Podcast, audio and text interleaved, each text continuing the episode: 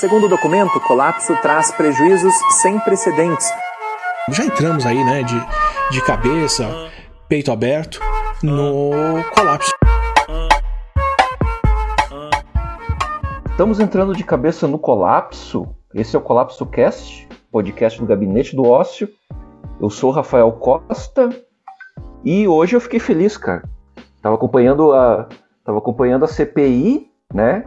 E tinha alguém com um sotaque igual ao meu, falando, mandando bem, né, cara? Não tava falando um monte de asneira, igual, igual os Marterra, que me dava vergonha aquilo, me dava vergonha aquilo, cara. E, e aí, assim, lavou um pouco a alma, assim, né? Tu ficar pensando, bah, olha só, o cara fala igual a mim e, e representa, né? O, representa a nossa, a nossa população no Brasil, né?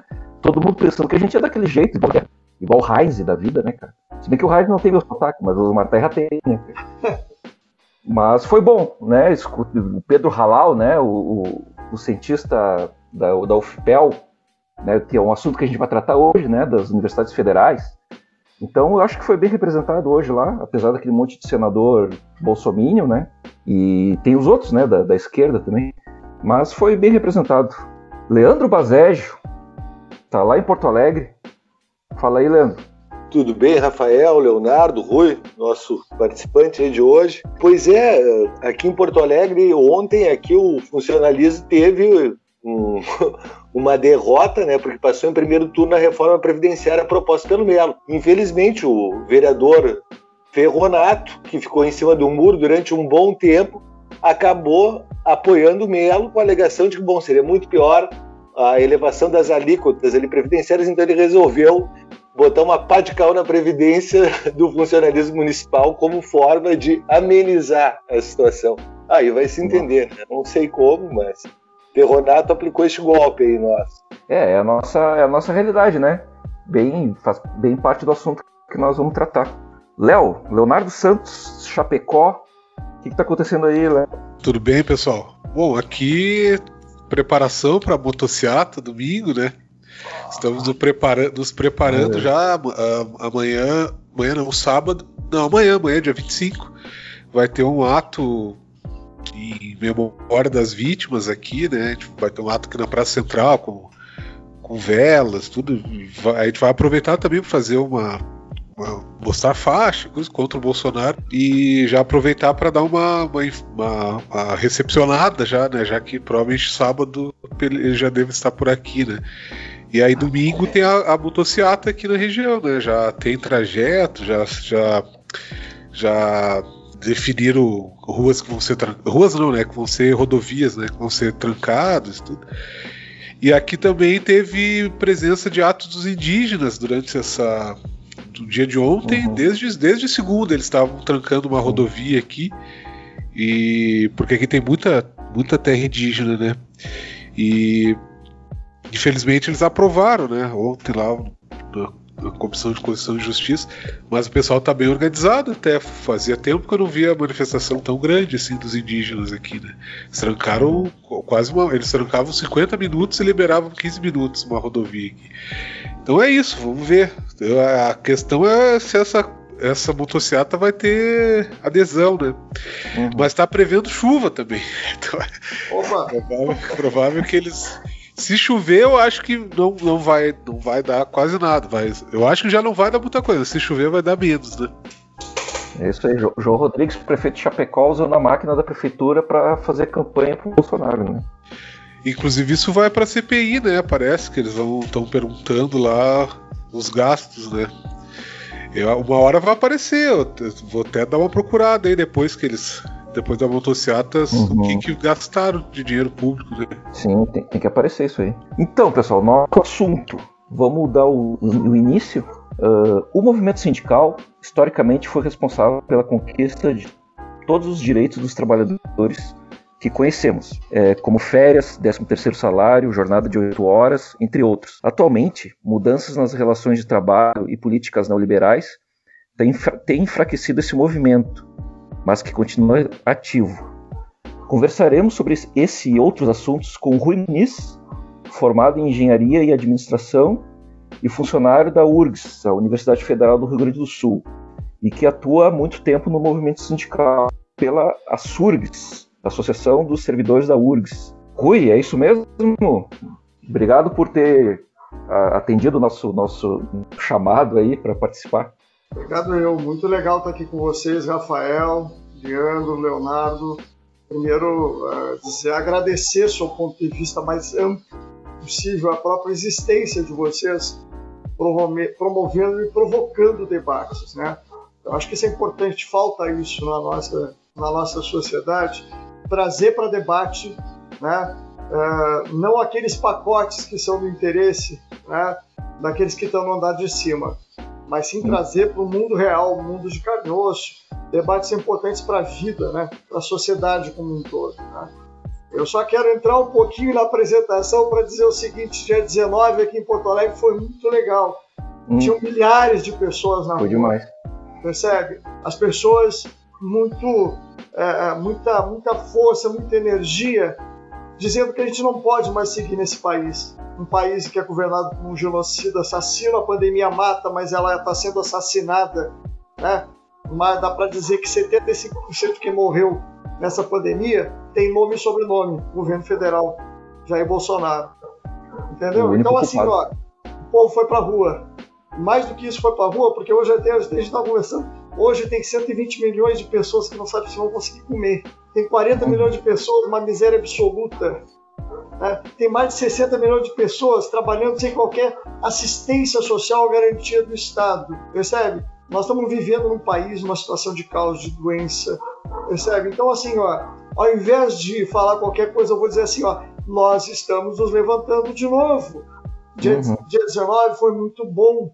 Dia 24 já está sendo apontado pelas centrais como uma, uma, próxima data, mas antes vai ter dia 13, que vai ser uma data importante também. Né? Que as assembleias populares, povo na rua, as organizações estão se articulando para fazer isso. Então, eu quero que a minha primeira, a minha primeira coisa é isso, eu quero demarcar que a gente está dizendo não né? mesmo contra os interesses do andar de cima, de, de, quem controla os meios de comunicação, de quem leva trilhões de reais desse país de uma dívida pública que não existe, que é dada do dinheiro público, esse ano 50% praticamente do que for arrecadado nesse país está indo para banco, percebe? Está uhum. indo para banco para pagar o quê? Serviço e juros de uma dívida que ninguém conhece. Então, assim, ó, vamos lá. A gente tem hoje olhar e dizer o seguinte: mesmo na pandemia, nós estamos querendo nos organizar, nós estamos dispostos a nos organizar. Porque o risco é mais alto de manter esse governo no poder do que o risco de ir para a rua hoje. Uhum. Percebe? Grande fala, Isso grande fala, Rui. mensagem. Mas grande. eu não quero desviar muito também, porque se deixar a gente já fica conversando à vontade. Eu acho não, que é bem legal esse, esse, é isso aí. conversa. Não, é isso aí, grande introdução, Rui. Grande introdução. Rui, é, é, chegou no meu conhecimento, no nosso conhecimento aqui, através do Leandro, né?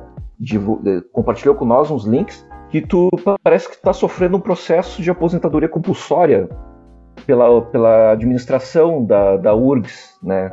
Uh, como é isso, Rui? Por que, que o, a, administração, a administração da URGS quer se livrar de ti, assim? Essa coisa de se livrar é legal para eles.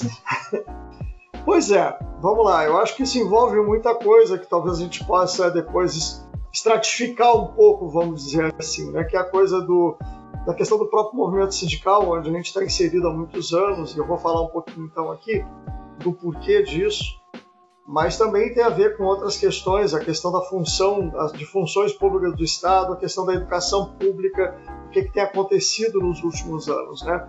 E quanto isso impacta numa capacidade de ter um desenvolvimento, né, um projeto de sociedade próprio, autônomo e autodeterminado. É, que a gente pode dizer hoje disso que tu coloca, Rafael, é justamente o seguinte: é, talvez para situar um pouco mais, eu estou na universidade há 32 anos. Né? Antes disso, eu era eletricitário, inclusive. E aí fiz concurso para a URGS lá atrás, lá em, na época lá 88, 89, e entrei na URGS. E de lá para cá nós fundamos o nosso sindicato em setembro de 90. Né? E de lá para cá a gente vem construindo. Né? Hoje Hoje eu faço parte do Conselho Universitário, como boa parte das outras, de outras gestões também. Uh, além de ter fundado o sindicato, a gente também participou de várias gestões. Né? E a gente tem um conjunto de atividades aqui. Eu não quero estabelecer currículo, mas só para bater papo assim. Claro. Está com muitas funções assim que a gente faz né, no Conselho Universitário, na, na, em comissões do próprio Conselho Universitário. A gente trabalha com engenheiro na área de, de, de projetos, de manutenção. A gente trabalha também, ou seja, uh, também cursos de extensão na área de saúde e segurança. Só que às vezes a gente acha que a coisa do da técnica não se mistura com ideologia, pois a gente tem que começar a falar diferente. Técnica uhum. e ideologia andam juntos. Eu me considero um bom profissional, me considero tendo desenvolvido a minha vida toda de forma profissional, exercer funções, cargos, mas nós também sempre entendemos que a organização né, das pessoas, da classe trabalhadora, ela é necessária. E o que a gente tem feito na URGS ao longo dessa, de mais de três décadas é isso. Trabalhar para que a gente tenha garantido uma universidade que tenha uh, que construa alternativas aos grandes problemas que nós temos na sociedade. Ela é uma universidade pública, ela tem que fazer isso. O problema é que na última a gestão que nós estamos vivendo hoje, ela foi empossada em setembro, só que ela saiu de uma lista tríplice, que a gente também quer parar com essa palhaçada de lista tríplice. Todo mundo tem que ter o direito ao mesmo voto, ninguém tem mais valor do que ninguém. Mas ainda se mantém né, principalmente nas universidades federais, uma boa parte delas ainda se mantém com um voto diferenciado entre trabalhadores administrativos, uhum. docentes e alunos. Né? Uhum. Mas o que resultou de um processo de consulta que nós tivemos no meio do ano foi que esse que é reitor hoje, quando foi lá para uh, ser indicado a lista tríplice para ir no governo, para ir para o governo federal, teve dois votos. Dois votos. Dois votos de uma centena de votos que foram distribuídos essa centena para outros dois candidatos. Esse teve dois votos, dois, e ele foi indicado reitor. Não é de graça né, que hoje a gente esteja enfrentando, e esse é o meu caso, mas eu estava há pouco falando com o pessoal lá da federação, da Fazubra, que isso esteja acontecendo no Brasil inteiro, com o Rui e com outros, percebe? Aqueles que estão enfrentando hoje, que vão para o Conselho Universitário e dizem que, olha aqui, ó, não, isso não é, não deve ser a forma, o funcionamento de respeitar a democracia, a autonomia e o respeito ao dinheiro público. Não é assim que a gente gerencia uma universidade federal. E a gente disse isso. Tanto é que nós estamos pedindo, inclusive sexta que vem vai ter um conselho universitário, onde nós já fizemos um parecer numa comissão especial para fazer impedimento desse reitor. Abrir um PAD contra ele, impedimento contra ele e denúncia no Ministério Público. O problema é que esse reitor, cercado pelos seus, pela equipe que aceitou ir com ele, não gosta do que a gente diz, não gosta do que a gente faz, não gosta quando a gente diz que na pandemia o, as atividades presenciais têm que ser muito limitadas, têm que ser restritas, têm que ser resguardadas, porque o direito à vida tem que ser superior a direitos dos convênios, por exemplo, que uma universidade tem, que são de milhões. Vocês não têm noção. Os convênios que transitam nas universidades são de milhões. Uhum. Né? E a gente vai lá e diz o quê? Não, esse convênio aqui eu não assino. A gente vai lá e diz, não, trabalho presencial não agora, só o essencial né? só o que for excepcional. A gente vai lá e diz agora não é hora de fazer construções que sejam autoritárias. Né? Tem que fazer tudo com. Né? Nós temos que respeitar a cultura e a forma como nós desenvolvemos e temos que garantir o serviço público de forma democrática para todos. Uhum. E é por isso, talvez, talvez não, é por isso, Rafael, que assim, ó, uh, hoje esteja acontecendo isso. Né? Eu hoje estou desenvolvendo muitas atividades no Conselho Universitário, comissão, uh, comitê Covid, comissão de gestão, né? comissão de interação universidade e sociedade, que é quem assina pareceres. Eu continuo assinando enquanto eles não mandarem embora. A gente vai lutar para não mandar. Continuo dando curso de extensão, continuo fazendo, exercendo minha profissão de engenheiro, mas eles não querem mais. Então eles fizeram um laudo lá, eu tive doente, tive uma infecção urinária, depois tive. Isso é coisa de varejo, mas vamos lá uma infecção urinária, tinha uma apendicite, no retorno disso, passei no junta médico, os caras disseram assim, tu tá inválido, tu não pode mais trabalhar. Uhum. Ou seja, uh, e é isso que a gente está vendo, percebe? Agora, isso é consequência desse momento que a gente vive, de um, retorno, de um reitor que teve dois votos no Conselho Universitário, que uhum. age de forma autoritária, e que aqueles que lutam, né, que defendem uma sociedade uh, justa, que defende uma universidade democrática e gratuita, que seja que sirva para todos, a gente termina sendo sendo, digamos assim, agredido por essas ações. Mas a gente está lutando em todas as frentes administrativas, uh, jurídicas, uh, políticas. Né? A Fernanda Melchiona entrou com requerimento lá na Câmara Federal, no pleno da Câmara Federal. Já enviou para o reitor também. Aqui uhum. na nossa Assembleia Legislativa, a gente também já, já passamos já por duas comissões que já oficializaram também o reitor.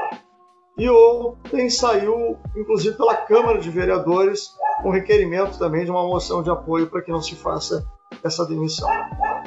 Mas em síntese é isso, tá? Sobre especificamente sobre isso, é isso aí. Então a gente está tendo apoios, né? apoios diversos aí, tanto nos níveis da estrutura do Estado, mas também políticos, né?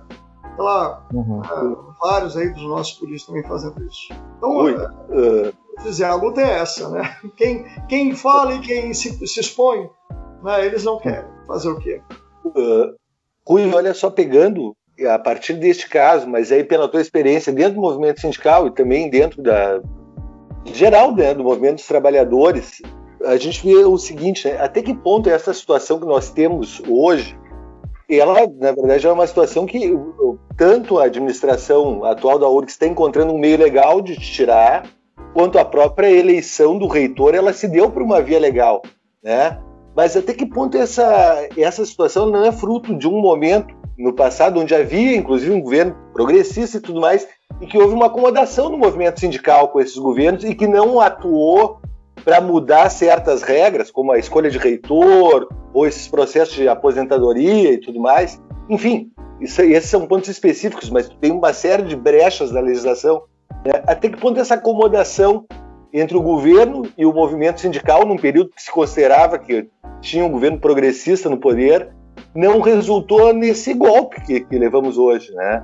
porque sempre há uma tendência, muitas vezes, e aí já é historicamente, de repente, o movimento trabalhista lá quando, lá na época do Getúlio, de alguma maneira cooptou os sindicatos também, fez essa estrutura.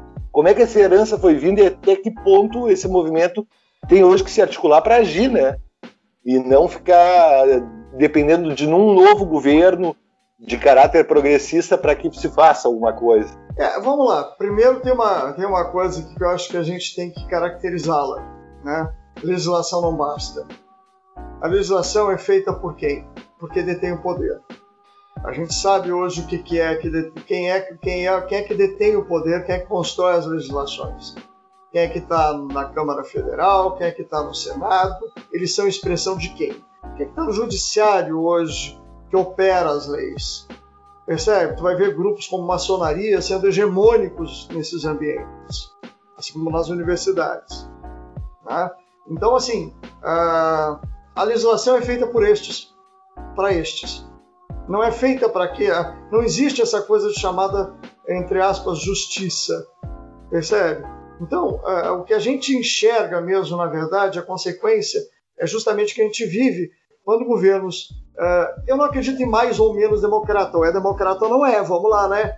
Mas, assim, ó, governos mais dispostos, por exemplo, a identidades, a gente às vezes tem algumas facilidades maiores.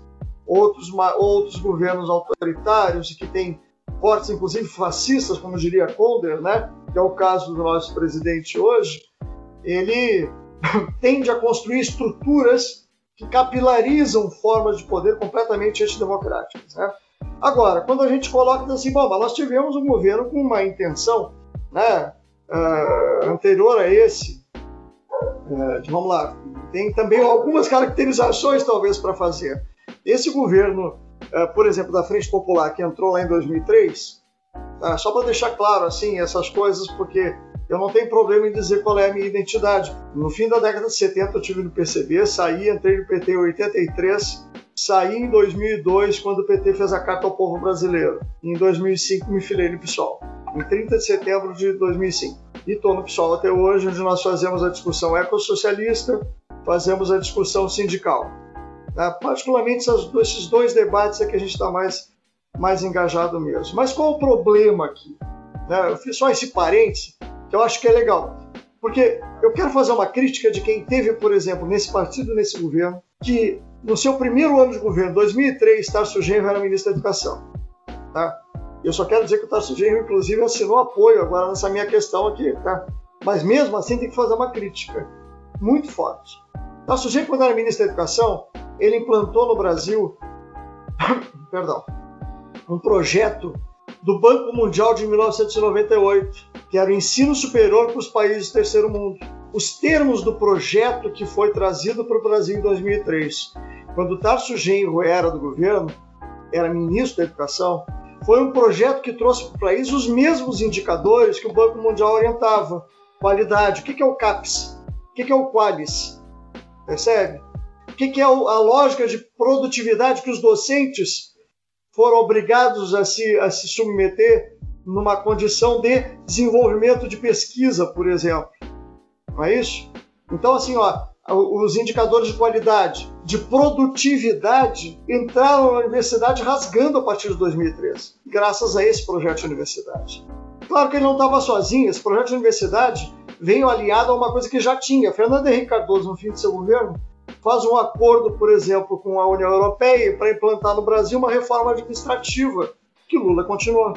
Percebe? Então, assim, ó, nós temos então esse mesmo governo que com certeza conseguiu dar muita casa, conseguiu proporcionar, dá não, ninguém dá nada, né? É, os governos não dão, eles usam o dinheiro público e gerenciam o dinheiro público, tá bem? Mas ele, ele construiu projetos Minha Casa Minha Vida, mas só que isso também levou um, um conjunto de empreiteiras junto, percebe? Foi muito bom para o povo isso. Mas como Getúlio Vargas, vamos lá pegar lá Getúlio Vargas na época da CLT, década de 40, quando Getúlio Vargas implanta a CLT que na verdade era, o, era a repercussão da Carta do Lavoro de Mussolini na Itália, né? E ele traz isso para cá porque ele era o Getúlio Vargas era integralista, né? Era integralista e depois ele se recompõe, se recoloca na sociedade e traz isso porque ele queria industrializar o Brasil. E as empresas não queriam assumir o ônus, o ônus dos trabalhadores para si. A CLT trouxe para o Brasil, na época de Getúlio Vargas, as relações de trabalho, institucionalizou para quê? Para que, se por acaso houvesse, por exemplo, um acidente numa fábrica, não era o empresário que ia se responsabilizar, era o governo. Então teve todo é, é teve um projeto também de Getúlio Vargas, na mesma forma que ele era o pai lá do, dos pobres, dos trabalhadores, coisa e tal, tinha um outro lado da coisa. O que, que ele trouxe para nós? Foi justamente é, cumprir as exigências das grandes empresas para o Brasil. Dessa forma, a questão paternalista sobre o movimento sindical, o controle do movimento sindical, assim como a questão do, do, de assumir as consequências dos processos produtivos, passou tudo para quem? Para o Estado. Percebe? Então, assim, ó, quando a gente isso traz, traz isso para cá, vamos lá, vamos trazer, vou aceitar a provocação do Leandro. Né, Leandro? Vamos lá. Então, assim, ó, os, os, governos da Frente Popular, eles, eles realmente tiveram um papel importantíssimo do ponto de vista da democracia no Brasil e talvez influenciaram boa parte do mundo em várias questões, em vários referenciais. Nós conseguimos estabelecer diálogos e construções do ponto de vista uh, da educação, né? o aprofundamento do SUS, a responsabilização pelo, pelos serviços públicos foi aprofundado. É inegável isso. No entanto, o projeto de conciliação de classes, a negativa, por exemplo, da, da, de que há interesses aqui e que esses interesses têm que ser rompidos, por exemplo, com não pagamento da dívida externa, isso não houve. Em 2000 nasceu a Auditoria Cidadã da Dívida no Brasil.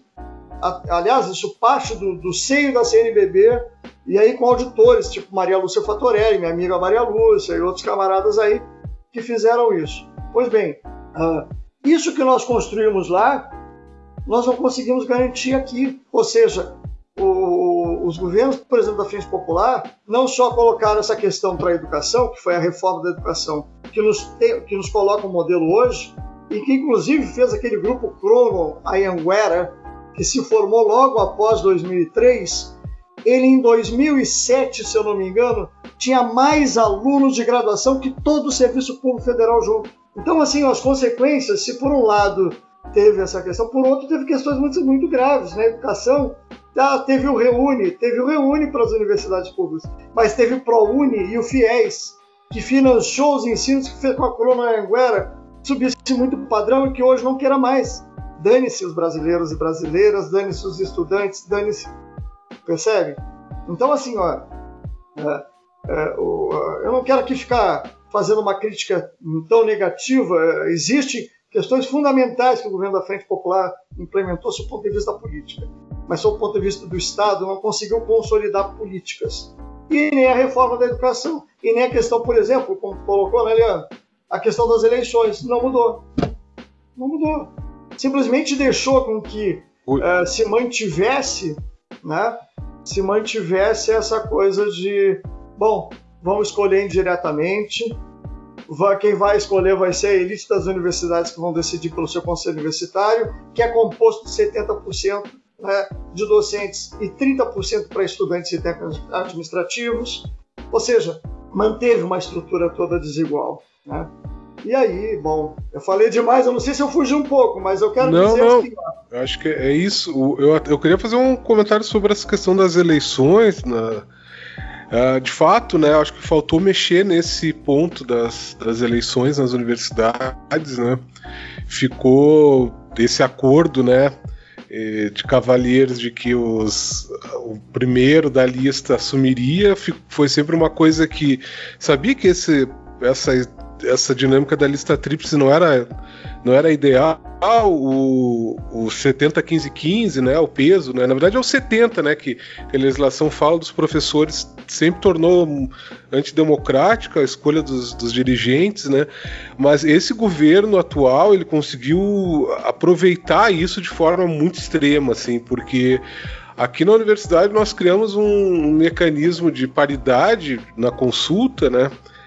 Que da consulta informal, porque na verdade o que vale é o conselho universitário que, encaminha a lista TRIPS, e nós temos pesos iguais para professores, estudantes, técnicos administrativos e para ainda tem o, o, a figura da comunidade regional, né? Que é qualquer pessoa pode se, se inscrever para votar aqui na universidade. Mas nem isso foi suficiente para que, o, que a lista tríplice fosse respeitada, né?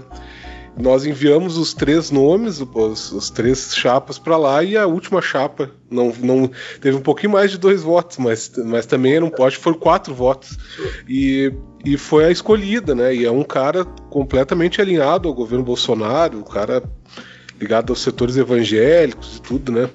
E então assim, o quanto também a, a, esses furos deixados pelos governos anteriores foi radicalizado, né? O, governo Bolsonaro aproveitou essa brecha para passar o rodo, né?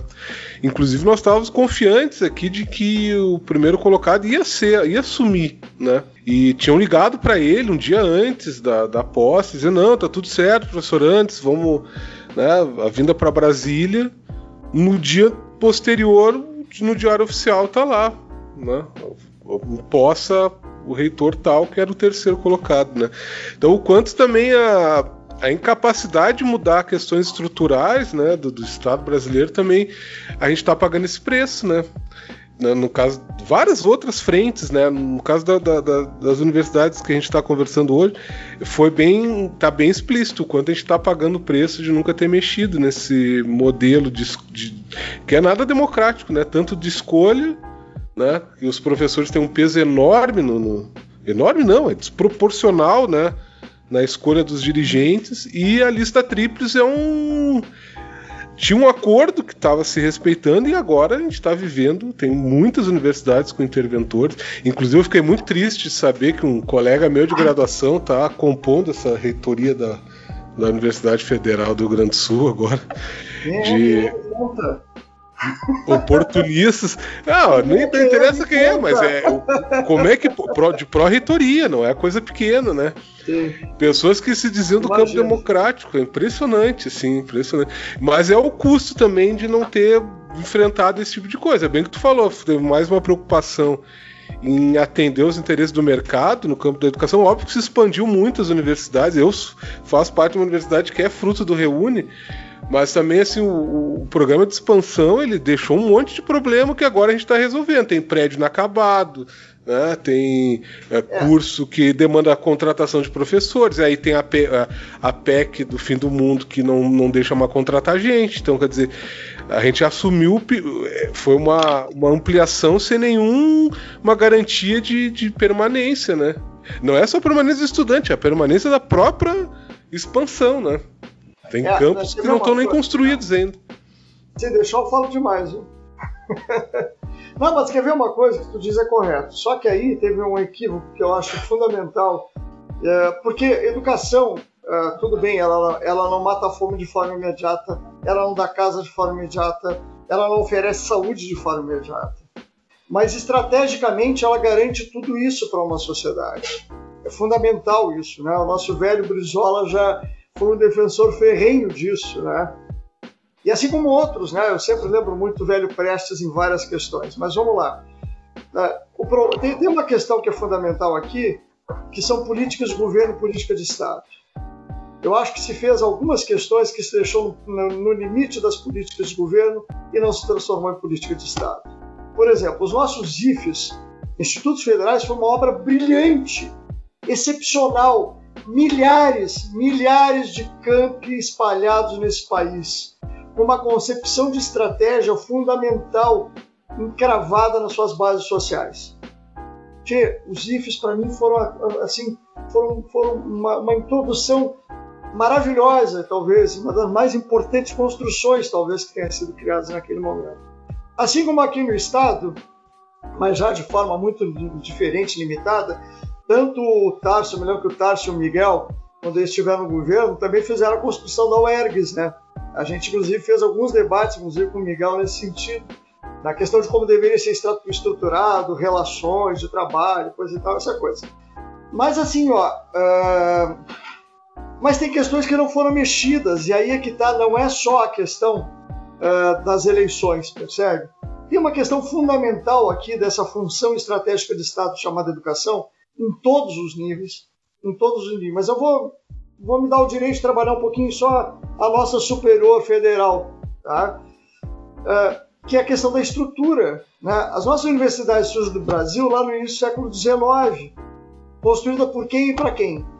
Lá na Bahia, São Paulo, construída pra, é, de quem para quem? Sofre uma reforma estrutural mais forte depois, né, com depois as, as, consolidando as cátedras, e depois lá no, né, no golpe militar, essas cátedras são revistas para um novo modelo estrutural, que era a estrutura departamental que a gente tem hoje, com estruturas dependentes moldadas a partir de uma consultoria norte-americana que foi garantida pela, pela, pelo governo pelo governo uh, golpista de 64, né? Então assim, ó, não mexeram na estrutura e talvez nós devêssemos ter mexido nessa reforma lá de 2003, não tinha só que ter feito adotado o projeto do Banco Mundial de 98. Nós tínhamos que ter mexido numa coisa que é anterior a isso, que é a estrutura das nossas universidades. Para que, que elas servem? Como que elas operam democraticamente e a autonomia delas serve para quê? Hoje os artigos 207 e 212 da Constituição, que tratam disso, estão sendo completamente é, é, desconsiderados, vamos dizer assim. Né? A função estratégica que se buscou resguardar na Constituição de 88, né? muitos limites, mas se buscou resguardar na nossa Constituinte Cidadã lá, né? que nós inclusive não quisemos assinar. A gente não quis assinar em 88, vocês, vocês lembram disso, né? Gente não quis assinar em 88, porque ela não representava todos os avanços possíveis de serem feitos naquele momento. Mas mesmo assim, conseguimos garantir, inserir na, na, na Constituição como cláusulas permanentes questões fundamentais como foi o artigo 207 e 212, mas não nos preocupamos em operar isso. Por exemplo, uma das coisas que eu digo que nós poderíamos ter operado nas universidades públicas, particularmente nas federais, é a questão da estrutura acadêmica. Enquanto a gente não revê a estrutura de poder das universidades, percebe? E uma autonomia plena e controle social das universidades, nós vamos estar produzindo para o empresário. Uhum. Hoje, nós temos um orçamento uh, de captação de recurso que termina uh, engessando as universidades no seu desenvolvimento, por fora da universidade, que compete com o recurso do Tesouro Nacional. Oi, uh, desculpa te interromper. Se deixar, eu falo demais, Rafael. Agora tu falou uma coisa. Que... Não, agora tu falou uma coisa que, que eu achei muito interessante, sim. Então a gente tem uma estrutura uh, falou, né, que atende a interesses é, empresariais da sociedade, de, né, de gente que da elite, assim, que domina. E, e, aquele discurso do que a gente vê da direita brasileira de que a universidade é comunista, de que todo mundo é de esquerda dentro da universidade, onde é que fica esse discurso assim? Pois é, é, é que da mesma forma, eu acho que é legal, gostei, gostei, Rafael, bem legal. Olha só, a questão é que não tem como pensar sem tu ter liberdade. Não tem como tu. E é por isso que o, o, a visão da necessidade da autonomia. Porque a autonomia pressupõe liberdade. A democracia sustenta essa liberdade. São elementos básicos. E a questão central é que uma boa parte, para dizer a grande maioria do, do, do corpo docente das universidades, dos técnicos administrativos da universidade, eles têm uma visão crítica. Assim. Eu não creio, já passado todos esses anos, que eles são só conservadores. Eu vou dizer que a maioria não é conservadora. A maioria quer sim defender a autonomia e muitas vezes até recorre para financiamentos privados por questões de sobrevivência. Por quê? Por conta dos cortes, né? por conta das limitações, por conta do não investimento. Tá bem? Mas tem. Uh, me perdi um pouquinho, peraí. Vou confessar que eu me perdi um pouquinho. posso, posso, posso, posso fazer um. Posso me meter no meio? Vai lá, vai lá, vai lá, que eu vou, eu vou, eu vou, eu vou, eu vou me lembrar, tá? Porque, não, eu, eu, eu, acho que eu concordo contigo, principalmente nessa questão estrutural, né, da, da, da, de repensar o modelo de universidade, né? A, é, porque não tem como ter experiência isolada, assim, não, é, tem que mudar a, a concepção é, de Estado mesmo das, das, universidades, né? Porque aqui se experimentou muita coisa, muita coisa que sempre foi. Me lembro quando eu, eu, eu nunca cheguei a atuar muito diretamente no movimento estudantil, mas fui estudante, né? Até o, doutorado né, aí no, na, em Porto Alegre, né, na Universidade Federal, e uma das muitas das críticas que se tinha à estrutura da universidade, aqui onde eu trabalho hoje, nós tentamos implementar, mas não tem como ser uma ilha, não tem como ser uma ilha porque uh, essa disputa do papel da universidade, ela porque aqui, por exemplo, inicialmente a elite local não queria que tivesse universidade. Universidade federal para quê? Se a gente pode ter um monte de universidade particular e, e relações mais diretas com essas universidades. Pode pagar, né? Pode pagar, sabe, com essas faculdades, né? Aí depois eles viram que não, pô, peraí, ali, o ali gera milhões de renda para os municípios e então aqui a gente implantou, já que tinha comentado, o voto paritário, Conselho Estratégico Social, que tem a, a participação da comunidade é, do entorno para propor né, coisas para o Conselho Universitário, já que é a única instituição legalmente reconhecida como deliberativa. Uh, ingresso, né? Nós temos ingresso pelo com cotas para indígena, programa pro Haiti. Só que mesmo assim a, a nós não temos estrutura departamental, que é uma, uma. É que vocês têm outra concepção, né, Leandro? Não, não. É, mas aí que tá, essa outra concepção, concepção, se ela não tiver em consonância com as outras universidades, ela vira uma, uma ilha que torna impossível realizar essa, essa, essa estrutura, né? Porque eu, eu acho também, os meus colegas, a maior parte não são conservadores, né? Mas, por exemplo, a ideia de que o modelo, o modelo de financiamento por fundação, né, gestão dos recursos por fundação, que a gente foi muito crítico aqui. É privatização, uh... né? Fundação Oi? é privatização. Exato. Mas na primeira versão do, do, do, do, nosso estatuto, nós proibimos a, a, o uso de, de, de, fundações. Depois se teve uma discussão, porque aí que eu digo que ser uma ilha é um problema, né? Porque de fato, nesse modelo é inviável tu conseguir gerir recursos de um que vem rápido, que você tem que gastar rápido. A única coisa que as pessoas veem como possível é a fundação.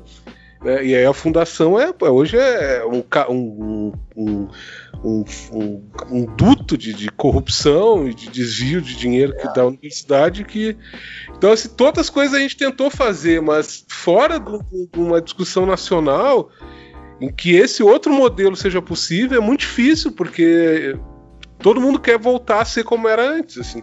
É, quero quero é. fundação, quero quero vestibular, que o pessoal queria também, né? É, mas, mas, mas você vê uma coisa, Leonardo? Olha só.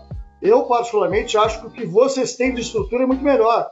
A visão de vocês é uma visão de processo, ou seja, há uma interação muito grande entre a estrutura, percebe? E os alunos e os processos que estão lá dentro. muito maior que a estrutura departamental, que é segmentada, estruturada e ninguém garante a continuidade desse processo. Então, do seu ponto de vista de concepção, a concepção de vocês acho muito mais, mais forte.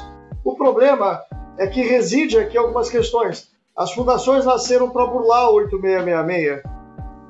E as fundações permitem que tu bote dinheiro no bolso, coisa que o 8666 não permite. A gente Exato. pode falar um pouquinho mais nisso. Mas eu queria só resgatar o que eu estava falando, acho com o Rafael, que eu me lembrei, tá, Rafael?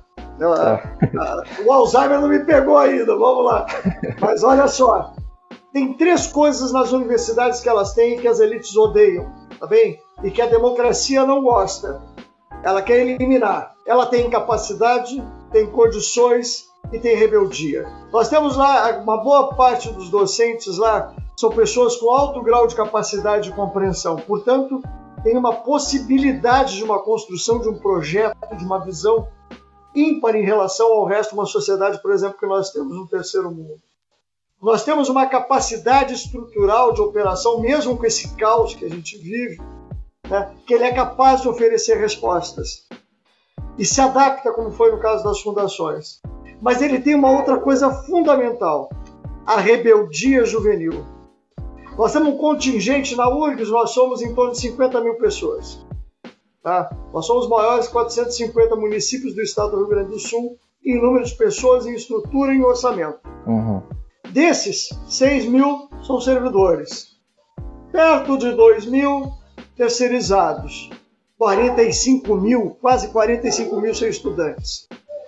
Que tem uma essência que nós perdemos. Eu quero nunca perder minha rebeldia, só quero dizer isso, tá? Aqui é uma declaração de compromisso. Eu não quero nunca perder minha rebeldia, tá bem? Mas ali se concentra isso. Se concentra capacidade, condições e uma rebeldia sem que eles não conseguem controlar. No dia 19, agora, quando nós fomos às ruas, nós saímos juntos com os estudantes de várias né, compreensões e leituras políticas. Esses estudantes eles querem mudar o mundo. E que bom que a gente continue querendo isso por toda a vida. Não é possível que a gente se normalize com o que esse sistema está oferecendo para a sociedade. E eles querem terminar com a universidade, em grande parte, particularmente as públicas, porque elas têm essa essência. Elas têm a essência da rebeldia, da liberdade, da autonomia e da democracia, que mesmo sendo buscando eles buscando controlar e eliminar, eles não conseguem. Uhum. No golpe militar, eles botavam os campos para onde? Lá no meio do mato. Na URGS foi isso que houve. Na URGS eles conseguiram botar em 700 hectares, eles quiseram transferir toda a URGS para lá. Campos do Vale da URGS.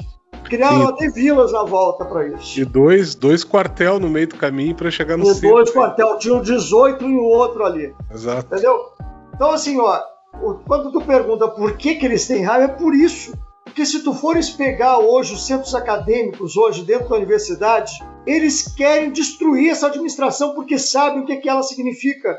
Ela significa um retrocesso social. A quebra das funções públicas de uma universidade que é capaz de garantir um projeto de desenvolvimento. Uhum. E não tem nenhum centro acadêmico hoje, eu pelo menos desconheço, que não queira isso. Não tem um DCE que não queira isso. E não tem sindicato de técnico administrativo nem de docente que esteja alinhado a isso. Uhum. É por isso que eles querem terminar com a, que eles querem é, é, é, que eles não odeiam, odeiam. Ah, lá só dá maconheiro, só dá prostituição, só dá não Sim. sei o quê. Percebe? Vai dentro de uma Uhum. universidade. Eu trabalho lá há 32 anos na URGS. Antes dei aula de cursinho cursinho, antes fui eletricitário, coisa e tal. Ou seja, a gente está no meio do, né, da- da- da- dos, dos conflitos sociais também. Uhum. tá? Tive um bom tempo também trabalhando com o pessoal do MST, tive cinco anos trabalhando com o pessoal do MST, ou seja, o que, que tu aprende em tudo isso? Onde é que estão os pontos de resistência a um projeto autoritário e que quer desmantelar e entregar o país? Uhum. As universidades, é, é um, as universidades representam esse, esse polo, percebe? Muito forte, muito Uhum. forte. Talvez por isso que eu seja apaixonado pelo que eu faço e goste muito de estar sempre cada vez mais defendendo a universidade pública e as funções sociais. E as funções sociais que ela tem. Sem as universidades públicas, sem o ensino público em todos os níveis, nós não vamos conseguir construir um projeto de emancipação que sirva ao povo brasileiro. Não Uhum. existe essa possibilidade. Desculpa, eu- às vezes eu me emociono, tá? Rui, o... uma pergunta meio na, na linha do Leandro, né? Quando ele colocou no começo é, a relação com um governo é, progressista, né? É, eu, eu, me lembro dos anos 90, no final dos anos 90, quando eu comecei a estudar na URGS, me lembro das mobilizações, me lembro de ti, né, nos carros de som e, e fazendo as agitações lá também. E foi o período que eu, que eu me formei, assim, né, politicamente, né, foi naquelas lutas contra a privatização, as lutas contra o governo FHC, né, das medidas neoliberais, teve uma greve forte em 98, e, e depois, assim, o, e foi os anos 90 ali até, até a eleição do, do, em 2002 e depois é, a, a chegada do, do, do, PT né, ao, governo federal em 2003, é, é, toda essa mobilização que tinha, ela vai escasseando um pouco as ruas assim com o passar do tempo, né? Até chegar 2003, que foi 2013, né? Que teve, que foi um ponto fora da curva, assim. Mas as mobilizações vinham escasseando, né? Como num, num, num eventual novo governo Lula que tenha, como escapar dessa armadilha assim de manter as ruas sempre, manter os movimentos populares sempre se mobilizando, as ruas sempre cheias de, de mobilização? O que, que, tu acha disso? Eu acho que tem uma coisa que ela é referencial para a vida humana: democracia. Uh, nós vivemos períodos, né, não democráticos, digamos assim, e dá para dizer que a maior parte que nós da existência do Brasil foram períodos não democráticos. Nós tivemos espasmos, né, inflexões democráticas talvez ao longo da nossa história e talvez ao longo da história da própria humanidade fricções. Né? Uh, nós vimos um ascenso, depois de 64, da disputa pelas reformas de base e de todo o movimento que se construiu né? e que vinha se construindo, né? Com o nosso querido Luiz Carlos Prestes, eu sou um cara que eu admiro muito, Luiz Carlos Prestes, mas tem tantos outros também que eu não posso negar, mesmo que eu não concorde estrategicamente, com Jocondo Dias, com João Amazonas, com tantos outros, eu digo que eles foram também necessários para construir, para a construção da sociedade. Eu, eu sempre respeito todas essas, essas uh, esse, esses que se doaram a fazer essa construção. Pois bem, nós tivemos um lapso aqui, que foi o lapso do regime né, autoritário de 64 até 80. Eu tive preso algumas poucas vezes, mas tive uma boa parte de quem vivia nessa época teve, tá bem? Depois disso a gente deixou de ser preso, mas começou a apanhar na rua. Então aí só mudou um pouco a forma, né? Mas a coisa acontece, continua acontecendo. Vamos lá. Às vezes eu fico até com saudade dessa época da pandemia, da coisa de cheirar o gás, né? Porque a gente não tira mais gás, né?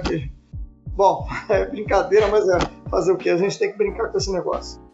Mas o que, que acontece? Depois disso, nós tivemos uma transição, onde nós perdemos em 84 as diretas, acumulamos. Tivemos uma Constituição 88, que foi um movimento muito forte da nossa sociedade também, acumulamos. Não conseguimos o que a gente queria, mas acumulamos. Né? Tivemos a reorganização dos movimentos sociais, formação do PT em 80, a formação da CUT em 83, né? A possibilidade, a perspectiva dada de construções de associações ambientes democráticos, discussões de base que saíram inclusive das igrejas católicas, que tinham os seus núcleos que abrigaram lá esse pessoal foi para a rua construir.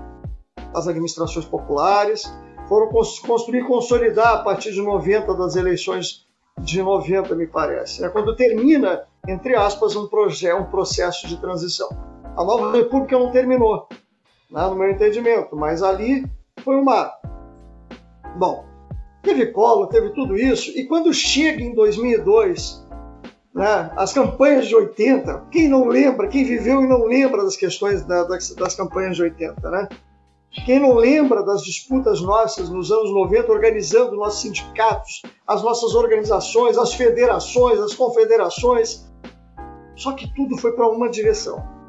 E, particularmente, quando o governo PT entra, e eu coloco isso como sendo talvez uma das principais consequências, acho que foi o Leonardo que trabalhou a questão do PT, eu não me lembro se foi o Leonardo ou o Leandro, é que é o seguinte: por conta do seu projeto estratégico, a democracia de a democracia direta que representavam todas essas organizações, organizações de base, de moradores, né, por afinidades, sindicatos, tudo teve um caminho que foi o quê? Ir para a superestrutura. a democracia deixou de ser uma democracia de fato, direta, né, com ação direta. Os sindicatos eram ação direta de base. As organizações eram ação direta de base. Quando entram, quando entra essa, essa, essa nova possibilidade, digamos assim, mesmo que questionada por alguns, inclusive por mim, né, uh, aparece essa possibilidade e aí todo mundo se desloca o quê? Se deslocou para as administrações e se deslocou para onde? Para as superestruturas. Onde não existia, as nossas organizações não eram mais organizações de democracia direta, eram é, é, organizações de superestrutura, de representação. Adoraram o modelo de Estado, adoraram a máquina do Estado e começaram a operar com, com o Estado. Só que esse Estado era aquele que a gente brigava contra. Eu aprendi uma coisa, uma vez me disseram isso, e eu nunca esqueci, né? É, quando tu é, é muito ruim quando tu, daqui a pouco tu te torna igual àqueles que tu, que tu critica, né? Ou seja, nós hum. tínhamos toda uma avaliação sobre o ponto de vista do Estado, papel do Estado, a função do Estado, e quando a gente assume o Estado, o que, que a gente faz? Primeiro, na Carta do Povo Brasileiro se renunciou à dívida se renunciou a reivindicar a questão do não pagamento da dívida pública, se começou a não se permitir mais fazer esse debate, se admitiu, até pela aliança, né, liberais do PT, foi, foi o Zé Alencar lá para cima e depois foi todo o resto da corja lá junto, para administrar o Estado. E tudo foi para onde? Para a superestrutura. O movimento social de base ele deixou de existir. E quem ocupou foram os pentecostais. Uhum. Porque na, na, na não existência de uma organização capaz de representar e de sustentar a vida com todas as suas dificuldades né, sociais que elas impõem, né, foram o quê? Foram as organizações que foram fazer não só assistência, mas foram assumir um papel fundamental que a gente deixou de fazer: disputa ideológica. Uhum, na base.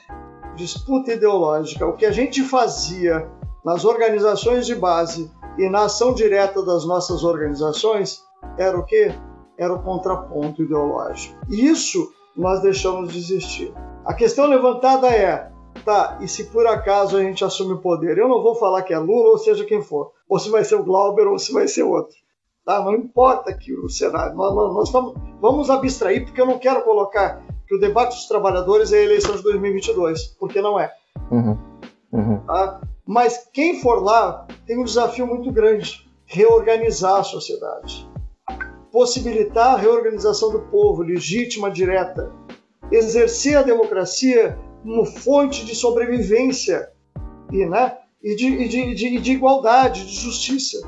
Nós, quando uh, eu lembro isso aqui, eu fui filiado no PT 19 anos, né?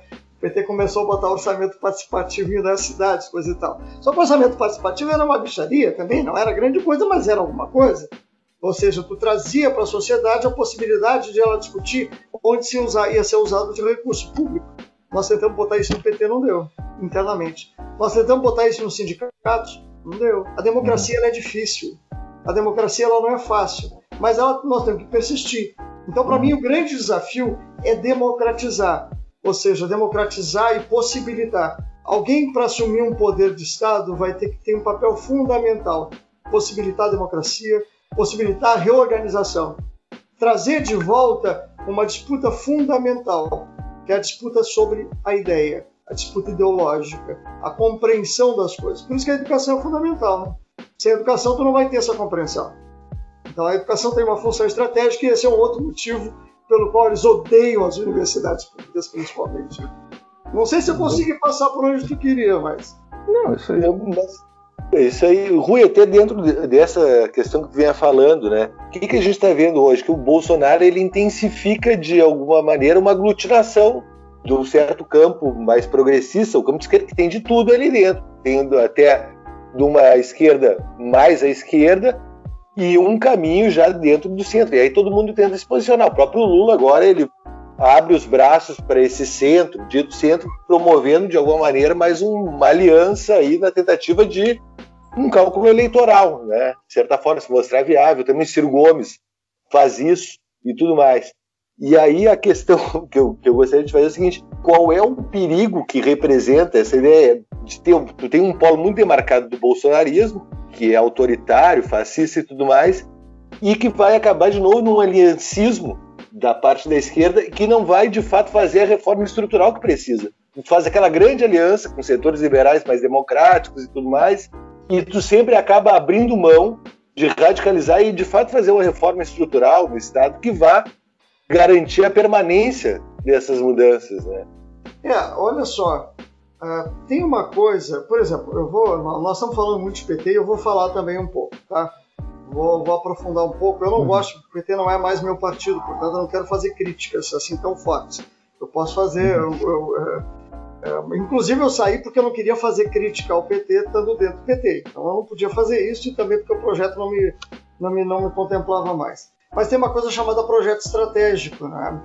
A questão das eleições, o, o, projeto de sociedade que a gente vislumbra a partir do referencial que a gente começou a construir lá pelo fim do século XIX, né, que se consolida em algumas experiências da humanidade, que eu acho ainda muito recente as nossas experiências, pequenas e recentes frente ao tempo da humanidade, é que nós temos que construir a partir de uma visão de que a, a, a igualdade é possível na humanidade, nós temos que ter projeto estratégico para isso. Né? Então, assim, ó, uh, por exemplo, quando eu digo PT é isso. Nós tínhamos um projeto estratégico que era o quê? Organizar a partir da, da, da democracia real, ou seja, da democracia direta, organizar os trabalhadores, assumir o poder, fazer reformas conjunturais para chegar a reformas estruturais. E essas reformas estruturais nos, nos conduziriam a uma outra sociedade. Isso é um projeto estratégico que circulou no PT durante pelo menos os 19 anos que eu tive dentro dele e que todos nós internamente dizíamos que estava em disputa, tá bem? Uhum. O que eu acho que nós temos que pensar é isso. Uh, hoje, ganhar o Estado, ganhar uma eleição, não é suficiente para resolver o que nós temos no país. Pode ser uhum. que muitos já estão jogando de cabeça para isso, né? Ciro Gomes, Lula. Uh, eu prefiro olhar nomes, eu prefiro uh, olhar projetos de sociedade. Não tem como sair dessa sem a gente uhum. discutir projeto de sociedade. Uhum. Percebe? Então, assim, ó, pode ser que saia. Eu não, eu, eu até gostaria, mas não acredito. Que a gente fosse capaz de construir um projeto estratégico de um campo à esquerda, capaz de centralizar a esquerda dentro desse projeto, que esse projeto fosse cumprido. E aqui eu estou dizendo o, o, a diversidade que nós temos. Porque muita gente só olha a esquerda e diz assim: ah, a esquerda tem uma grande diversidade, esse é o problema deles. A direita também tem, viu? O uhum. andar de cima lá do Bolsonaro está se matando lá. A gente viu isso agora, né? Percebe? Mas a gente está vendo muito isso. O, o, né, as variações que eles têm lá nas zonas de poder. Uhum. Então, assim, ó, os militares não são um só. As elites os empresários não são um só. As forças políticas lá, desde maçonaria, Rosa Cruz e o caramba, também não são só. Aliás, maçonaria está sempre nos governos, né? Vamos só atestar para que a gente não deixe de demarcar isso. Né? Ela está sempre nos poderes, né? Então, assim, nós precisamos entender que a nossa alternativa é construir projetos. Um projeto de sociedade. A partir do projeto de sociedade, construir as alianças necessárias para assumir um poder e, a partir disso, exercer isso. Se isso vai ser a partir como diz lá o PC do Bem, em etapas, pelo menos é o pessoal da Tribuna Operária, que, a gente, que era o jornal antigo lá do PC do Bem, né? Diz assim, ó, se vai ser por etapas, se vai ser a partir de transformações por acúmulo, se vai ser por, por, por conciliação, nós temos que decidir isso a partir de um projeto. Uhum. Eu hoje não me sinto nem à vontade. Eu digo o seguinte: para mim, conciliação não serve, percebe? Mas nós temos que ter, nós precisamos ter, enquanto um projeto alternativo de sociedade que rompa com esse sistema desigual, desumano, né? Nós precisamos ter uma alternativa para isso. Se o nome disso é esquerda, que seja esquerda. Então eu sou esquerda e quero morrer esquerda. Percebe? O que não dá para a gente pensar é que isso que, que deva continuar o sistema. Então, nós precisamos de um projeto, tá, Leandro? Eu acho que nós precisamos de um projeto. Antes de ter uma candidatura, nós precisamos de um projeto. Se nós só tivermos uma candidatura, perdão, nós vamos repetir 2002, tá bem? Nós vamos repetir a crise de 2014, vamos repetir o impeachment de 2016, a derrota de 89 e a derrota do ano retrasado com, com o Bolsonaro. Percebe? Uhum. É, uma coisa que eu acho que também é nesse, nesse acordo, um campo progressista, né? É, uma coisa que eu falei em 2017, é, não, em 2018 foi as eleições, né? Quando tava aquela história do vir o jogo, virar, né? De tentar virar voto, Virar né? voto? É, teve, umas, teve assembleias grandes na universidade, uma coisa que eu falei até, que eu acho que talvez seja completamente necessário hoje, né? Talvez mais até do que naquele momento, que a única condição que a gente tem de negociar com esses setores que, que muito amplos, né, desse campo antibolsonarista ou de progressista, seja lá o nome que a gente dê, é um compromisso também de reorganizar essas, essas bases, né, de reorganizar os sindicatos, eh, porque tu, tu comentou muito bem, houve uma, uma, uma um um deslocamento para a superestrutura, para uma certa burocratização, né? Tem que falar esses termos mesmo. E porque a única maneira de negociar até um projeto, né, de sociedade, um projeto político de longo prazo, de médio prazo que seja, é com alguma força, né, mobilizado, mobilizada, né. E eu acho que essa é uma tarefa de todos. Assim, eu acho que, claro, esses setores que têm mais propostas, né, setores que são mais à esquerda do que o campo ali do lulopetismo, né, eh, tem muita dificuldade de negociar essas, essas, essas estratégias justamente por, por ser menor, né, por ser menos hegemônico. Mas eu acho que se cada, se todo mundo se comprometesse ali a reorganizar isso, eu acho que a gente já sai com um, um ganho social muito grande, né? Porque é, é, bem isso, assim, tu já não via mais né, democracia no sindicato, já não via mais democracia no centro acadêmico, já não via. Então, assim, reorganizar isso, né? E, e quanto esse, o quanto esse grande tempo, né, de, de, de meio que a democracia não, não parecia mais necessária, né? Uh, criou um sentimento nas pessoas de que de fato é melhor ter alguém lá para resolver. Até a burocracia sindical, por exemplo, dos movimentos sociais acaba sendo uma forma de tirar um pouco a, a, o engajamento individual né, das, das, pessoas numa causa coletiva. Então eu acho que esse, esse compromisso é fundamental. Né? Eu me lembro que eu, que, que eu dizia assim, cara, beleza, se o Bolsonaro ganhar no outro dia, a gente tem que estar tá reorganizando todo mundo, porque que que gente, como é que a gente vai disputar um, daqui um tempo um, essa sociedade se desorganizado de novo, né? E eu não sei, eu acho que agora tem um, uma possibilidade de reorganização num momento mais caótico, acho, da sociedade brasileira, né? Com tanta morte, mas ao mesmo tempo eu acho que é, é preciso re, voltar para esse para essa reorganização de base, né? Não é, eu acho que eu não gosto de fazer a, de fazer a crítica aos outros, né? Acho que, ou melhor, a crítica a gente faz aos outros, a autocrítica nós que fazemos, a né? É. É, é, exato. Então, assim, mas eu, eu, não gosto de ficar cobrando dos outros coisas que às vezes, né? Mas eu acho que uh, uma, uma, um ganho qualitativo dessas organizações que estão mais à esquerda é fundamental para poder disputar, inclusive, com esses setores que são mais. Uh, que no qualquer movimento errado ele vai pender para outro lado, né? E a única chance de segurar esses caras é com, com base, né? Com, com bastante organizado, né?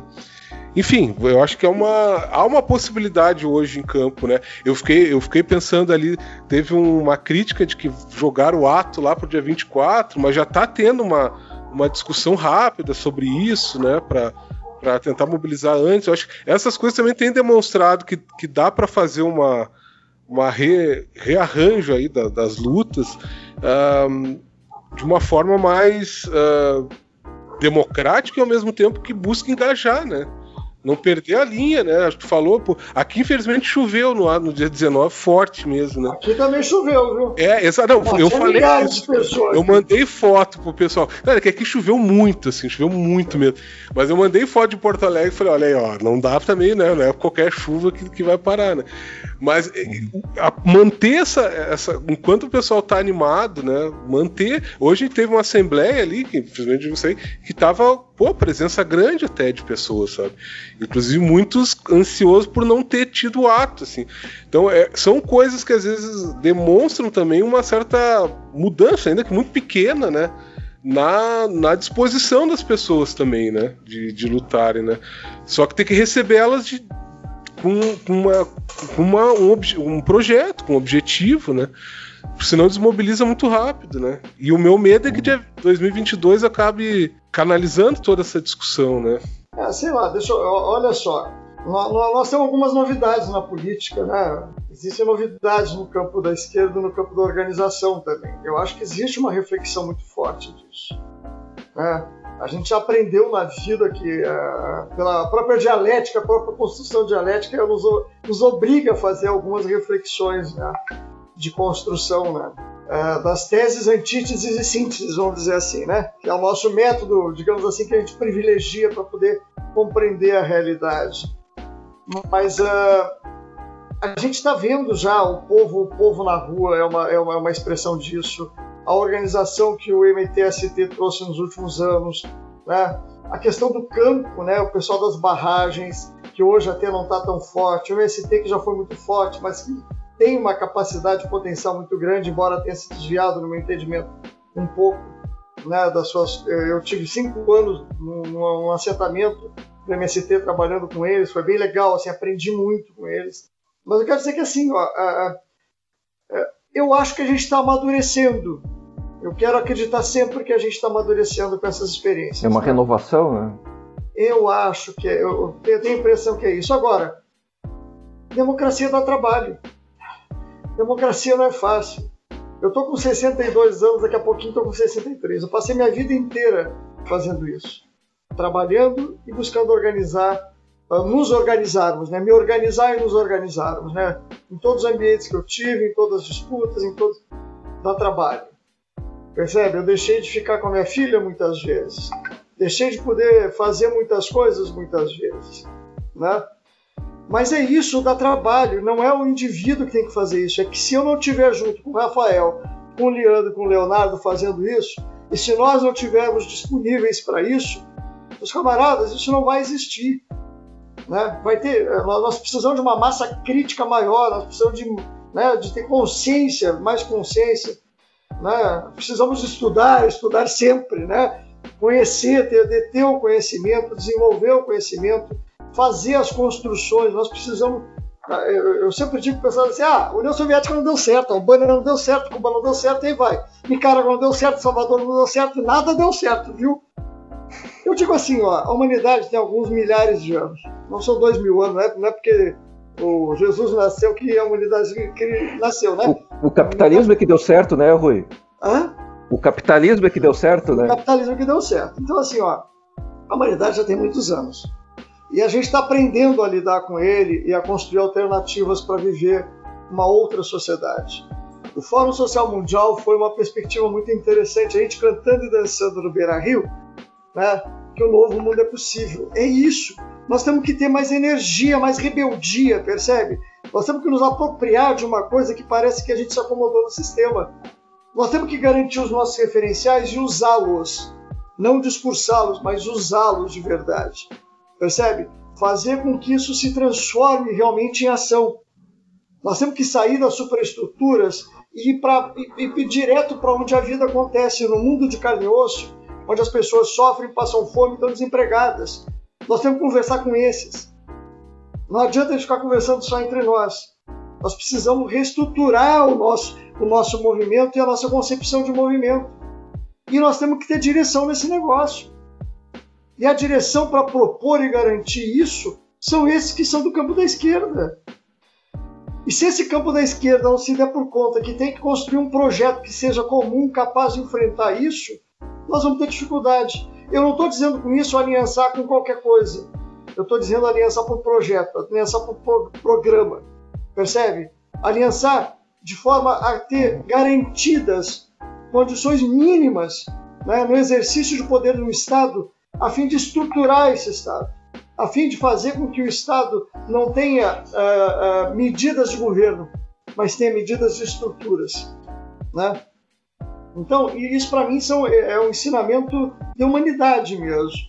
E até para fazer com que as pessoas compreendam de que o sonho é possível. O sonho é muito recente ainda. O sonho é muito recente. Né? Faz com que a Revolução Russa, 1917, ela caminhou ainda muitos anos lá, né?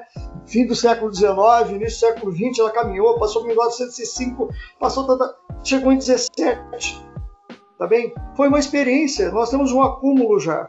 Nós temos a Revolução Cubana, Nicaragüense, Salvadorinha, nós, temos experiências já no mundo que fizeram com que Marta Haneck e Gabriela Uribe escrevessem obras maravilhosas, que Florestan Fernandes e Ottaviani nos dessem orientação de concepção sociológica, né? que nós podemos ter críticas pontuais, está bem, mas eles também são contribuições. Percebe? Nós já temos hoje condições de trazer acúmulos. Nós temos acúmulos. O que nós temos que deixar de fazer é disputa pelo poder. Né? Enquanto a gente não entender que a democracia é, é mais importante que o poder, nós não vamos ter capacidade de construir projetos. Projeto comum, uhum. projeto que consiga enfrentar realmente os bolsonaros da vida. Né? O que aconteceu em 14, que levou à destituição da Dilma em 16, não foi a Dilma, foi a adoção do projeto adotado pelo PT. É isso. Se a gente não compreender isso, nós vamos dizer que a burguesia safada derrubou a Dilma. A burguesia derrubou a Dilma. Tá bem? Mas isso teve uma condição anterior a isso que proporcionou com que isso acontecesse. Esse é o aprendizado de 14 a 16, por exemplo. Uhum. Se a gente não tiver esse acúmulo e se não souber enfrentar essa elite nojenta que está aí, essa elite nojenta que não se importa de mandar as pessoas andarem de trem lotado enquanto ela tem médico e vacina de graça, né? ou pagando, porque você tem condição de pagar, tem plano de saúde caro. Né? Então, assim, ó, é, não tem outra alternativa para nós. Eu acho que a questão central é essa, né? Dá trabalho, mas vale a pena, né? Sim. Então, assim, acho que a alternativa é um pouco essa. Nós temos que construir um projeto como referencial democrático e que tenha no seu horizonte condições de alterar o estado da humanidade que se encontra. Me parece que é isso. Chamar isso de esquerda, eu topo. Eu chamo de esquerda e você esquerda. Eu já disse, quero morrer esquerda, tá bem? Acho que é isso. Aí, grande reflexão. Eu, eu sei que o Rui tem outro compromisso daqui a pouco. E eu queria mostrar se o Rui e o Léo, que são servidores federais, é, já viram isso. Um, um, colega, um amigo meu, um amigo meu que é professor na UFPEL, na Federal de Pelotas. Eu sou de ele... Pelotas, viu? Ah, é, Rui? É, é ele, trabalha, ele é de Porto Alegre e trabalha lá. Eu sou de Pelotas e trabalho aqui. contrário. Brincadeira, vamos lá. Ele. Não, ele me mandou um manual de conduta do agente público civil do Poder Executivo que o, que o, o manual que o governo Bolsonaro organizou para os servidores. Vocês receberam isso? Sim, sim. Eu recebi um monte de mensagem no CIGEP lá desse, desse manual. O Collor fez isso em 90. O Collor fez isso em 90. Aqui em 90, quando o Collor entra, eu estava lá, URSS, trabalhando no Campos do Vale. Daqui a pouco, quando eu vi, recebi lá. Ó, oh, o Collor está dizendo que agora tem um manual de conduta para vocês. Não foi só o pacote lá de, de março que pegou as poupanças, não. Ele fez isso para o serviço, no serviço público dos servidores. É. Não, tem, não tem um bem interessante. Mas assim, esse manual de conduta não é novo. Cada vez que entra um ciclo novo das elites, um ciclo uhum. autoritário, conservador, eles, eles, buscam fazer o quê? Justamente isso. Né? Me chamou... para assimilar, esmagar, Sim. né? Reprimir de todas as formas. E aí tu vai ter código de conduta, meu amigo. Sim. Tem, uma, tem, um, assim, tem um ponto que é assim, tem um capítulo que é condutas esperadas, e aí tem o item L, letra L. É, garantir em qualquer situação, inclusive no exercício regular do direito de greve, que nenhum direito ou liberdade de outros indivíduos sejam violados. Que é para é. aquele fura-greve, tu não incomodar aquele fura-greve ali. Não, é, agora eles estão querendo discutir a própria possibilidade de greve, né? A instrução normativa essa 54 é, é, um, é um conjunto, né? De, de coisas. Mas e, e quando, e, é uma disputa também ideológica dentro das universidades, esses manuais de conduta, né? Porque permite, por exemplo, eu me lembro em 2012, a primeira greve que a gente fez aqui, teve um colega nosso, mais reacionário, que ele mandou uma mensagem para todos os professores assim: ninguém vai me impedir de trabalhar. Eu tenho. Ah, sim. Ninguém vai me impedir de trabalhar. E aí ele, aí ele falou assim: vocês que são adeptos a regimes autoritários, né, não vão me deixar vão me deixar trabalhar. Ele falou assim, com tom de ameaça. E esses manuais é a, é a, é a síntese desse pensamento tosco, né, conservador, em, em conduta do servidor público, né? Quer dizer, faz uma greve não, a greve é basicamente não fazer nada. Né? Essa, é a, essa é a proposta, na verdade, do governo. Não pode ter greve, desde que ela não aconteça, desde que ela seja considerada ilegal, desde que os professores trabalhem, desde que o médico trabalhe, que o enfermeiro trabalhe. Então é um pouco. É, essa é uma tentativa também de transformar no campo da, da conduta um projeto, né? Projeto. Aquilo aqui, vamos lá, né? Dentro da lógica liberal, digamos assim, né? Existem conceitos originais deles que tendem a destruir por completo as organizações, né? assim como as relações. Né? Qualquer coisa coletiva aparta porque você não serve. Agora é claro que assim, ó, uh, nós temos um papel. A questão central é que uh, eu acho que a gente já conhece bastante os nossos uh, inimigos de classe, vamos dizer assim. Eu vou usar uma linguagem bem dura, né? Inimigos de classe, nós já os conhecemos. Não é de hoje tá bem? A gente até sabe fazer avaliações de conjuntura sobre isso. A gente até aprendeu a construir leituras e fazer sínteses disso. A gente, o que a gente não aprendeu ainda é fazer construção de enfrentamento real. Tá bem? Coletiva, conjunta, democrática. Isso a gente não aprendeu ainda. Alterar esse estado de coisas talvez seja o nosso mais do que na hora de a gente compreender que nós estamos vivendo um outro momento as, eles destruírem as relações de trabalho faz parte do sistema. O sistema capitalista, cada vez mais. Eu, eu, eu nunca vou esquecer. A Revolução Industrial mostra o significado concreto disso. Né? Tu tem que produzir mais para ganhar mais. Para isso, tu vai ter que expropriar mais. O que, que eu faço? Vamos mecanizar. Depois, nós vamos botar sistemas. Depois, nós vamos botar complexos. Depois, nós vamos botar uh, uh, os clusters. Depois, nós vamos botar um monte de coisa, não é isso? Nessa lógica? Essa é a lógica. O problema é que nós, a, a gente até sabe ler isso. A questão que nós não estamos parando para construir é o seguinte: como é que tu enfrenta isso? Não é ir lá para a Câmara de Vereadores para construir um projeto para dar limite para uma lei do Estado ou para tentar criar uma lei para alguma coisa para isso. Não é isso. O projeto que precisa tem que ser um projeto maior do que isso, tem que ser um projeto de agenda, percebe? Não dá mais para pensar que tu vai atacar as coisas que nos acontecem pontualmente. Até tipo essa coisa do próprio manual, esse aí de bom servidor, será que é o nome desse negócio? Manual de conduta, né? Não é isso. Não, não, não, não, adianta bater só nisso, porque tem 500 outras coisas acontecendo ao mesmo tempo. Nós estamos, eu tenho certeza que todos nós aqui estamos fazendo isso, a gente está buscando fazer isso. Às vezes a gente tem limites, né? E a gente não consegue mesmo dar conta. É, que, que é tanta. O coletivo sempre é melhor, né? É tanto recuo, né, que é difícil propor, né? Eu fico pensando no caso do, da crítica aos, aos aos, aos, aos, aplicativos, né? Esse, essa uberização do trabalho, né?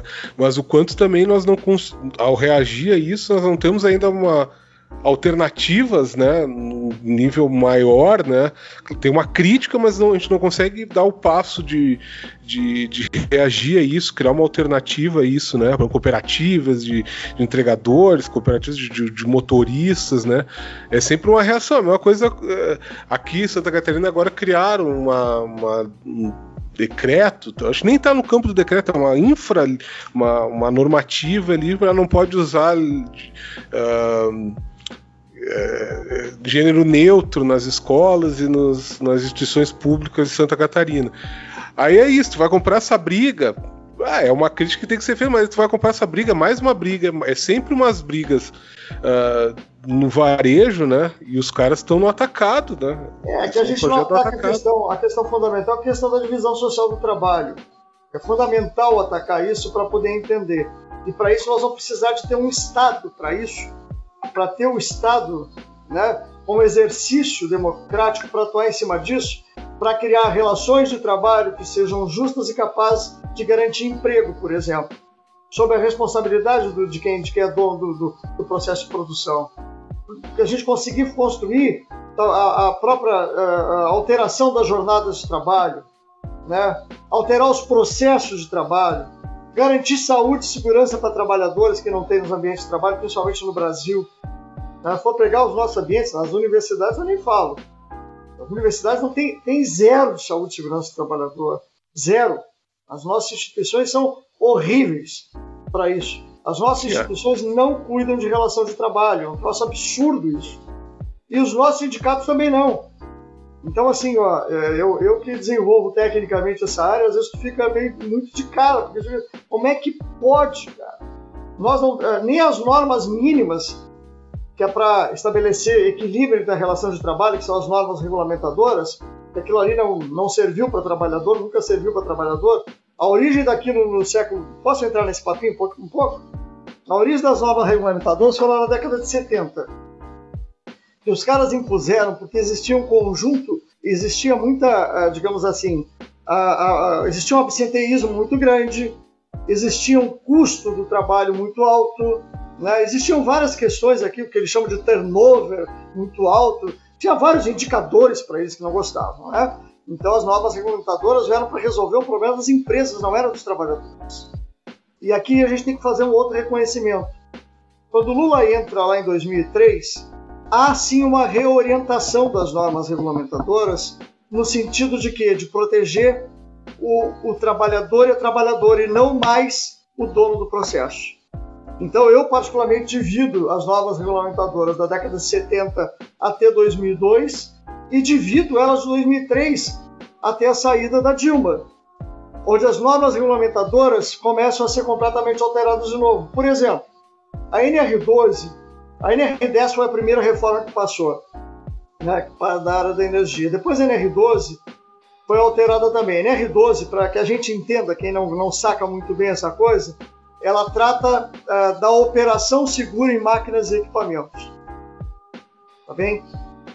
Até então, essa NR12 existia de que forma? Bom, olha, a máquina está assim, o trabalhador tem essas regras para trabalhar. Bom, se der acidente, é problema do trabalhador do governo que vai pagar aposentadoria para ele. O que, que, o, que, que o Estado faz, o Estado brasileiro, já no novo governo, numa nova concepção? E nisso eu defendo que foi muito interessante o avanço que se teve com as mesas tripartites, né? uma construção mais coletiva, não era tão democrática, mas mais coletiva, participação inclusive dos sindicatos na elaboração das normas, né? as normas começaram a passar então para os trabalhadores. A INR12 passou dizendo o quê? todas as máquinas e equipamentos têm que ter dispositivos de proteção do trabalhador. Não é mais da máquina. Lá em Caxias, que a gente estava falando, acho que era contigo, né, Rafael? Yeah. Lá em Caxias, eu fui lá para o sindicato lá das indústrias químicas para fazer um debate sobre a questão de norma regulamentadora. Isso deve fazer uns 15, 20 anos. Alguma coisa assim, uns 15 anos. Vamos deixar por 15 anos, tá? E os caras, a CNI, a, quando mudou a NR12, a CNI já entrou com um projeto no Senado para barrar a NR12.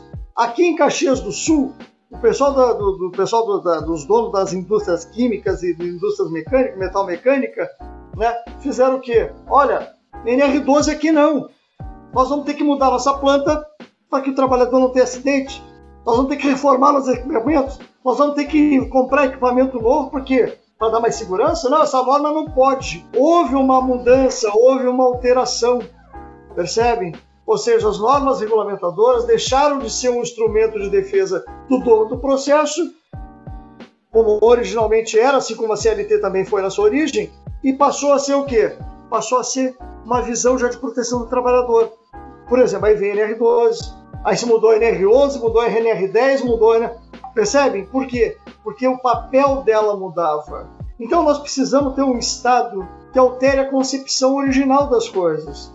Nós precisamos ter um Estado que altere, por exemplo, porque a relação capital-trabalho é que está em jogo. As elites, os donos do poder, tá bem?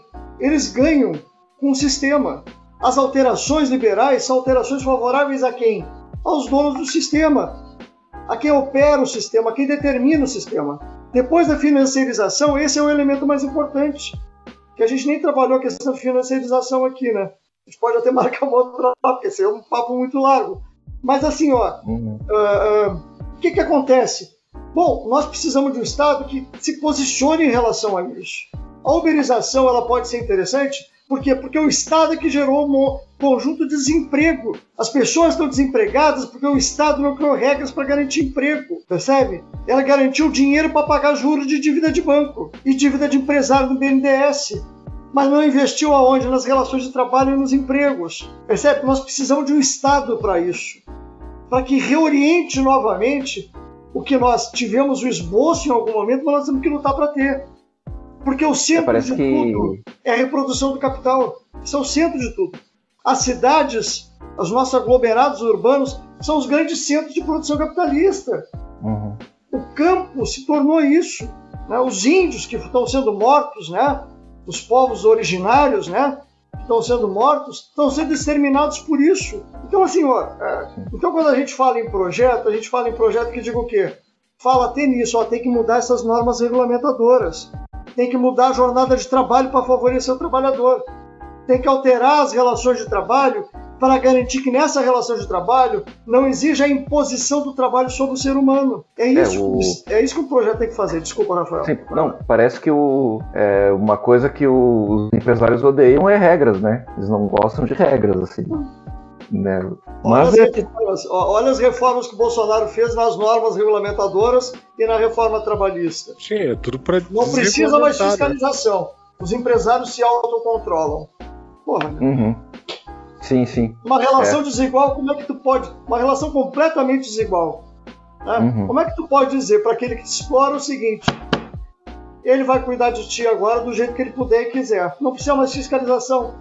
Os fiscais, do, por exemplo, na área de, de relação de trabalho, saúde, já era. Fundacentro já era, meu amigo. No- a- a- o nosso SST nesse governo foi para o Ministério da Economia. Uhum. A divisão de saúde e segurança do trabalho, que era dentro do Ministério do Trabalho, hoje é um apêndice, uma subsecretaria do Ministério da Economia. Uhum. É, é por isso que nós precisamos ter um projeto de Estado. Percebe? Nós precisamos ter um projeto de Estado que enxergue e que atue em cima dessas questões. É, como, como o Rui colocou, temos, temos muita coisa ainda para discutir, né? E esse assunto não se, não, não se esgota né, de jeito nenhum, né? Aqui. E a gente vai liberando o Rui, né? Para ele Ah, vou por vocês. assim, eu, tenho, eu tenho compromisso que eu já estou atrasado, mas, eu, mas a conversa tá boa. A gente chega mais tarde, Sim, sim. se for o caso. Mas é tranquilo, eu acho que também a gente já fez bastante. Fez um diálogo Não, é. legal, estou por vocês. Tá? Sim, não, foi muito tranquilo, foi muito legal. É, Leandro, o que, que tu coloca aí? Não, eu gostaria de agradecer o Rui pela participação, porque além da, da trajetória, né, Rui, que tu tens aí de longos anos já tanto atuando na universidade como no, no movimento sindical e dentro dos movimentos sociais também, e tu com uma longa trajetória ainda mostra assim, uma vivacidade, o, o frescor de tentar ir lutar e ir para cima, né? Que é realmente de fato que a gente está precisando hoje em dia, né? Tentar mobilizar a população de alguma maneira, porque se não for feito nada neste momento agora, a tendência é que possa se agravar, né? E a, a possibilidade mesmo uma continuidade do próprio Bolsonaro, ela é real. Né? Então esse é um momento fundamental, né? Da gente poder ir em frente, colocar, ir para a rua, enfim, né? Denunciar e tentar mudar, mudar realmente essa estrutura de Estado. Né? Mas é isso.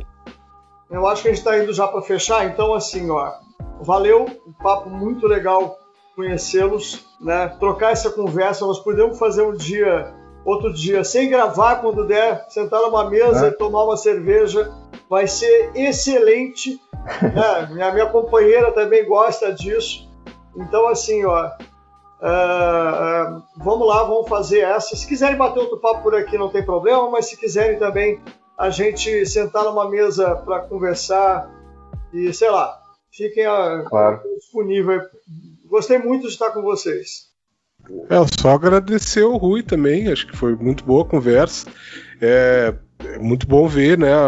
Pessoal que tá há muito tempo na, na, na luta e sem se dobrar, né? Acho que essa é uma, uma dificuldade de, de, de- manter e também de formar novos militantes, né?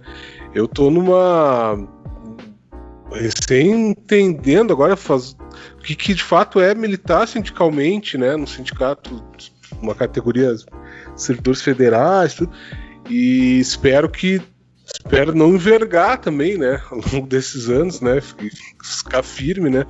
E eu fico feliz de ver outros referências né, em defesa da educação pública, da universidade pública e da, da organização dos trabalhadores. Né? Acho que é sempre muito bom. Tem um monte de coisa para conversar, até na, na, nossa roteirinha ali. Acho que a gente nem falou muito das reformas, tudo, mas de fato é, as reformas são consequência dessas coisas que a gente falou, né? Mas uhum. agradecer, Rui, e espero que tu consiga reverter esse processo de, de aposentadoria compulsória, né? Tem um monte de gente que tenta por problema de saúde não consegue, no teu caso estão usando isso, né? É, estão usando isso, né? Tá jovem ainda, tá na luta e esperamos contar contigo que isso se reverta, né? E agradecer então pela presença e vamos marcar uma outra hora, até no programa ou outro lugar para conversar, né? Obrigadão mesmo. Com certeza. Valeu, Com certeza. Já, já ficamos aqui é, meio que combinado, né? Uma hora a gente vai fazer isso aí. Meio combinados, é por aí. É, é por aí. É... E por ironia, por ironia, esse é programa de número 13. Tem problema. Não, Tem problema. Lápis Cast 13, vamos lá, né? É isso aí. Querido, foi muito bom tê-los aí nessa conversa, viu, Leandro? Querido, um grande abraço. Muito bom, a gente já vinha conversando de larga data, Leonardo, um prazer. Rafael, prazer muito é legal meu, também te conhecer, cara. Legal. Legal. Pessoal. Mesmo, Pô. Nos falamos então. É isso? Podemos passar é a régua nesse negócio? Posso tomar vamos, vamos minha, minha agora ou não? Meu chaveiro ou não? Só vou, só vou pedir para agradecer também quem, quem nos escutou, né? Esse episódio do colapso e dizer para ir lá na, na nosso, no nosso Instagram, no nosso Facebook, ColapsoCast, arroba Colapso. É o endereço. Né? E, e até a próxima semana. Valeu!